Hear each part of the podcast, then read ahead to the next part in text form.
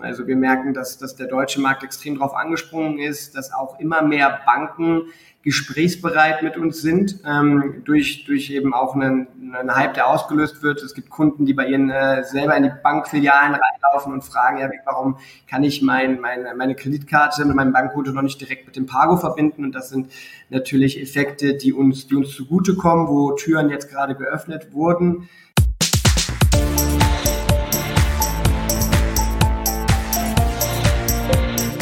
Plaudertaschen, der Podcast von Robin und Patrick über das Banking von morgen.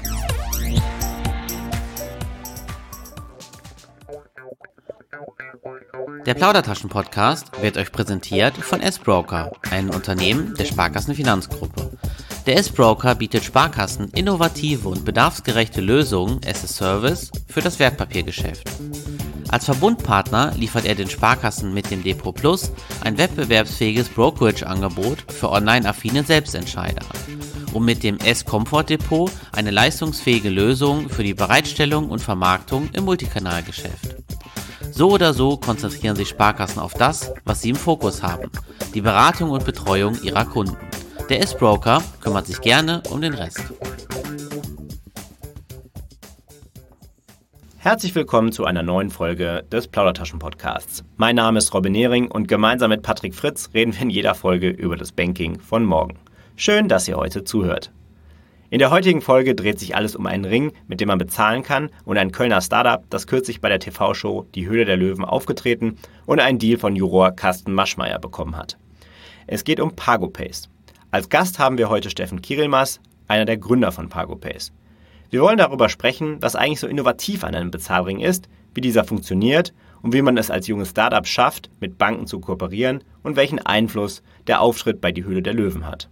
Außerdem hat Steffen einen sehr interessanten Background, denn vor PagoPace war er Spielerberater von Fußballprofis wie Julian Draxler, Erik Choupo-Moteng oder Marcel Schmelzer.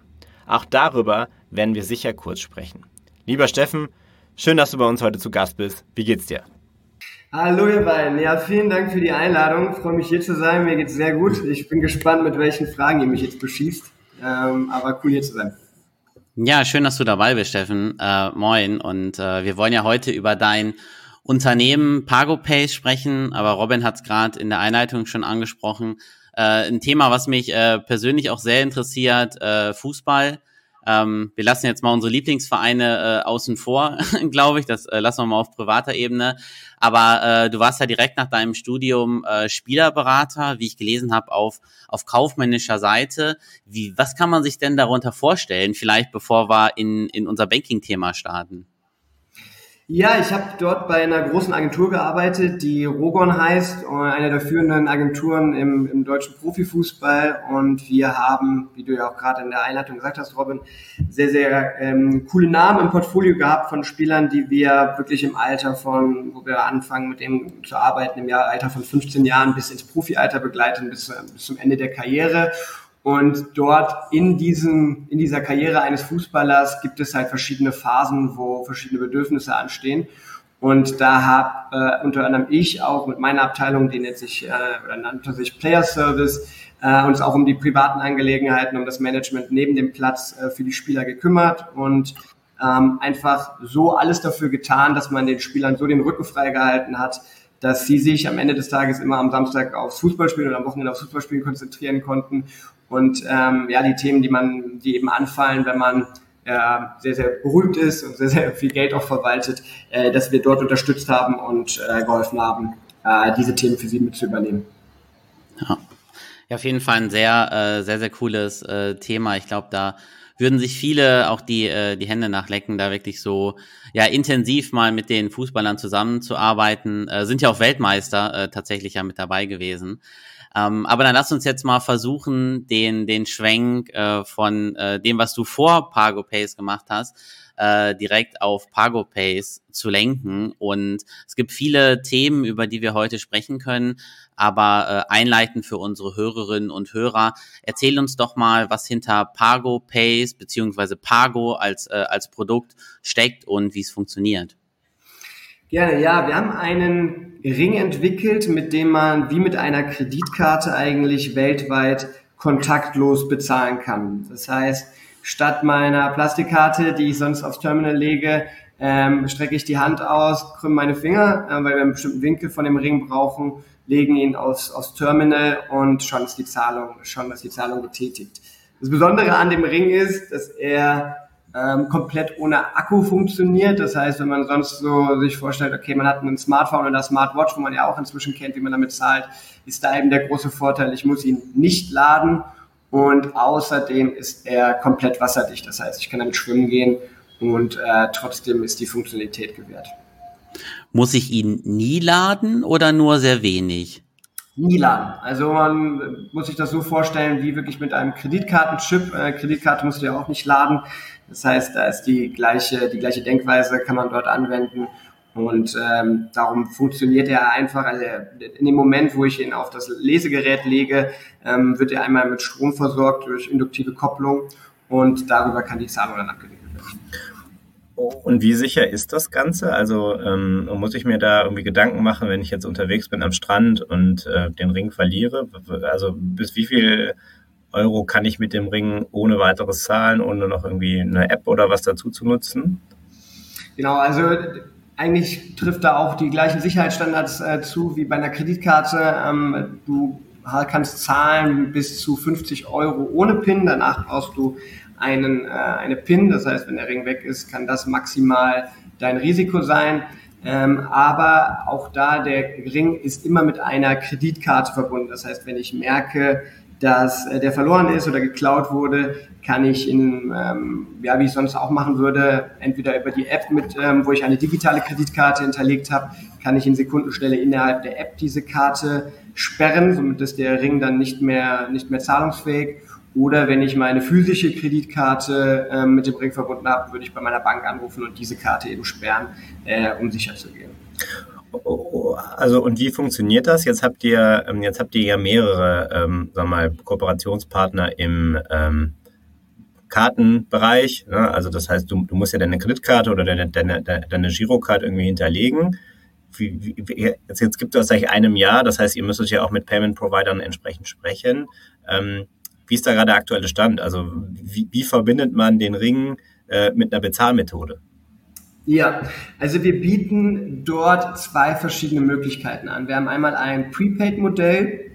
In dem Modell ist es so, dass man über unseren Partner Wimpay, ähm, ein, ein deutsches Fintech, eine, eine App runterlädt, wo man eine digitale Kreditkarte zugeordnet bekommt. Und diese digitale Karte kann ich dann mit Guthaben von meinem Bankkonto aufladen. Das heißt, ich habe dort ein Referenzkonto, lade von meinem Sparkassenkonto zum Beispiel 100 Euro auf die, auf die Kreditkarte auf und mit meinem Ring kann ich dann genau von, meinem Pago kann ich dann genau von diesem Guthaben ähm, bezahlen und äh, wenn das Guthaben aufgebraucht ist, ist auch keine Zahlung mehr äh, möglich. Das heißt, auch beim Verlust des Rings ist das mein maximales Guthaben, was verloren gehen kann.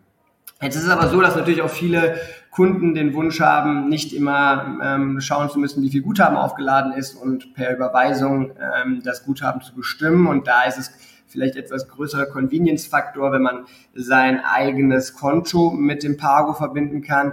Und das funktioniert dann ähm, über zwei Möglichkeiten. Wir kooperieren inzwischen direkt mit einzelnen Banken, zum Beispiel mit der Comdirect und der Consorsbank. Im, ähm, da funktioniert wirklich jede Kreditkarte, die dort draußen im Markt ist, kann direkt mit unserem Ring verbunden werden.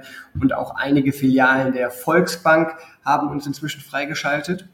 Aber weil wir natürlich auch jedem Kunden da draußen äh, die Möglichkeit geben wollen, seine Mastercard und Visa zu verbinden, haben wir noch eine weitere Möglichkeit, denn ähm, wir können mit unserem Partner Curve ähm, über auch eine App ähm, äh, können wir inzwischen alle Kreditkarten von Kunden, egal bei welcher Bank, über diese App verbinden und dann über diese Schnittstelle auch äh, eine Verbindung zu unserem Pago herstellen. Das heißt, wir können jedem Deutschen ähm, inzwischen Kunden anbieten, seine eigene Kreditkarte direkt mit dem Pago zu verbinden. Jetzt hast du mal gesagt, das äh, fand ich sehr cool. Die äh, Kreditkarte wurde 1894 äh, eingeführt bzw. erfunden und seitdem war eigentlich in diesem äh, ja, Markt relativer Stillstand. Ähm, jetzt kann ich ja seit ein paar Jahren auch mit meinem äh, Handy zahlen oder ich kann auch mit meiner Smartwatch zahlen. Wenn ich jetzt so an den Use Case denke, ich bin äh, vielleicht im, im Supermarkt unterwegs oder man ist mal in einer, in einer Mittagspause kurz dabei, dann hat man ja auch seine, seine Uhr wahrscheinlich um oder man hat sowieso sein, sein Handy in der Hosentasche. Was ist denn äh, so der konkrete Use Case äh, von dem Pago, der dann auch noch deutliche Vorteile bietet, dann eben zu Handy und Smartwatch? Also es ist vor allem der, der Komfortfaktor und der Wow-Effekt, so nennen wir es. Also dieser, diesen Moment, ähm, das zu spüren, wenn man rausgeht und man hat einfach, äh, man hat den Ring um, streckt einfach, nachdem man vielleicht, entweder hat man vollgepackte Tüten oder man will einfach wirklich schnell diesen, diesen Bezahlvorgang ähm, durchgehen an der, äh, an der Kasse, streckt man einfach seine Hand aus und in der Sekundenschnelle ist die, ist die Zahlung getätigt, ohne dass ich irgendwie noch meine Uhr freischalten muss oder mein Handy aus der Tasche kramen muss.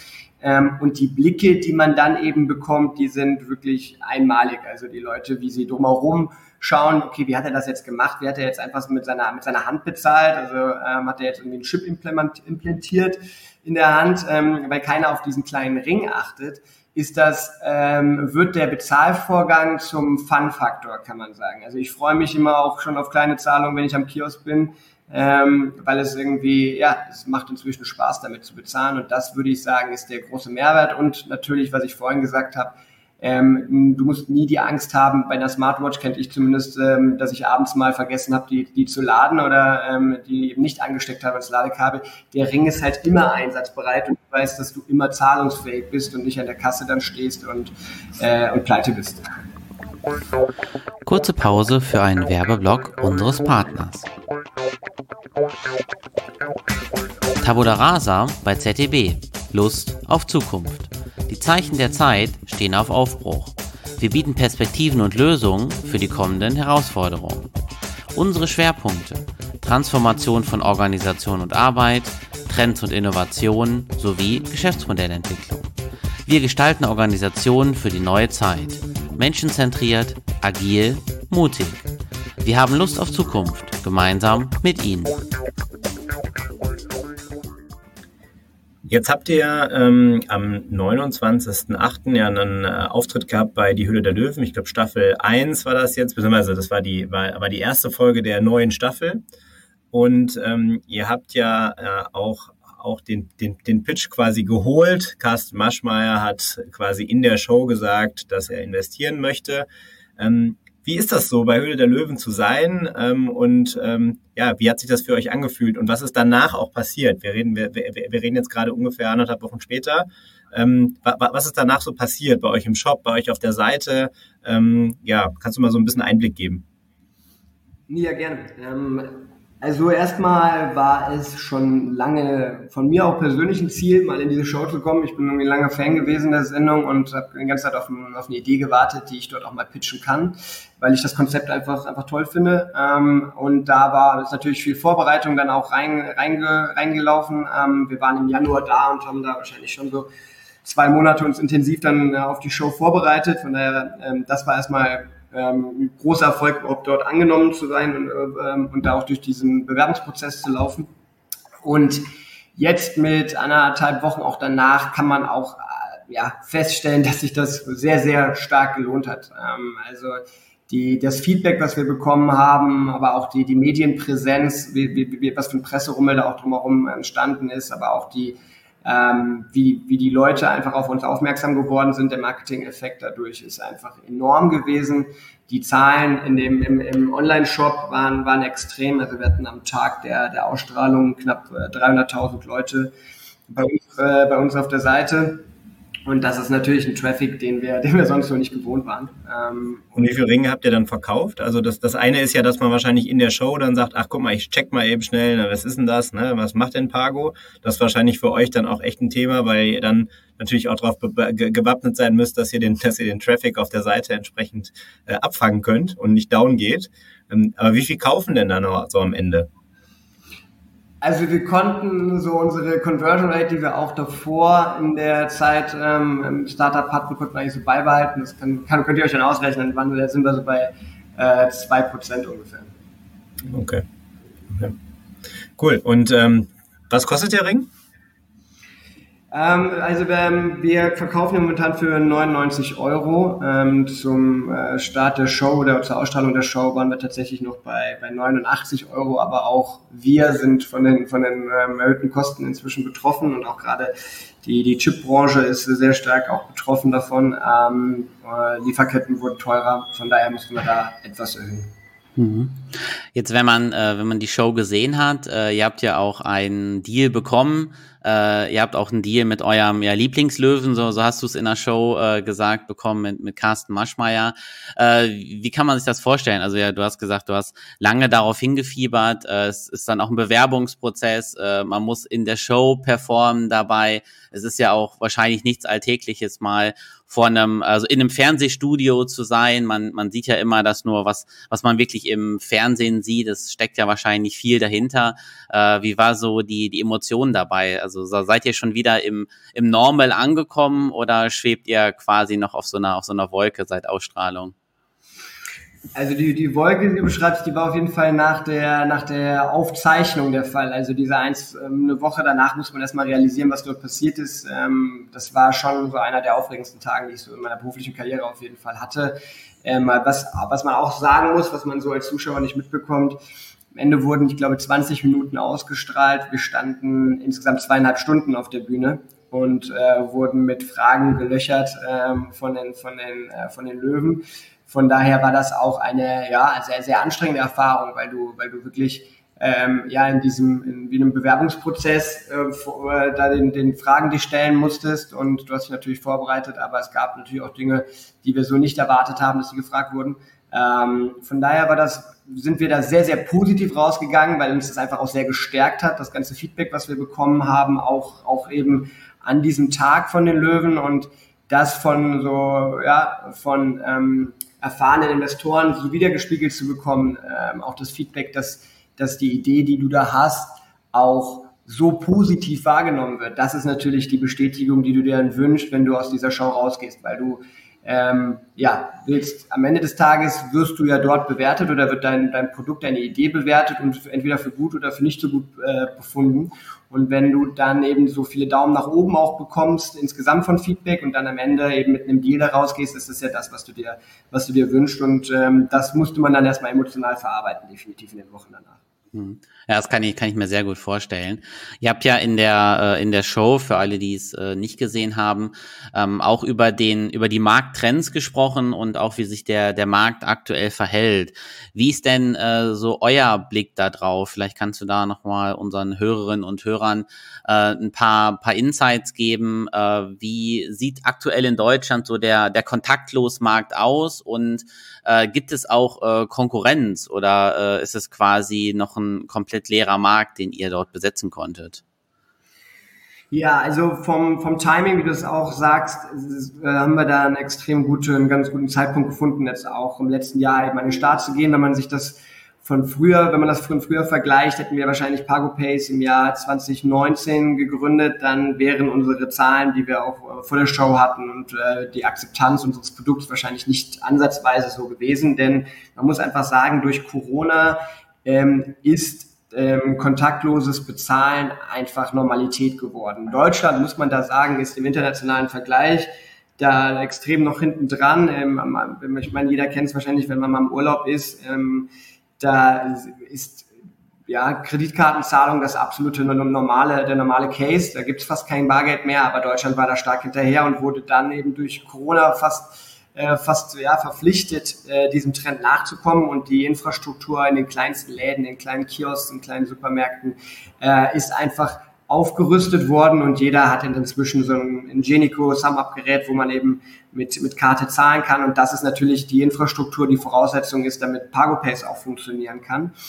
Und ähm, ja, diese Entwicklung ist natürlich sehr, sehr positiv vorangetrieben worden, auch davor durch, äh, durch Dinge wie, wie Apple Pay ähm, und um auch Vertrauen zu schaffen beim Kunden, dass eben Zahlungsmethoden außerhalb von der normalen Plastikkarte, die wir kennen, dass die eben sicher sind, dass sie funktionieren und dass sie darüber hinaus eben noch ja, eine große Convenience mit sich bringen. Von daher glauben wir, dass wir jetzt mit dem Trend eben passive Variables, das heißt Variables, die ähm, ohne Akku funktionieren, äh, dass wir jetzt diesen, diesen Trend weiterführen und ein Marktsegment ähm, ja, äh, stark erobern, ähm, was, was, was es eben noch auszubauen gilt, weil das eben noch nicht der Normalfall ist. Man kennt es eben von der, von der Apple Watch, von dem, vom Smartphone, aber ähm, jetzt eben mit Ringen zu bezahlen, das ist ja eben was Neues, was wir, was wir mit aufbauen und wo wir ähm, ja, mit den Zahlen jetzt probieren voranzu, voranzukommen.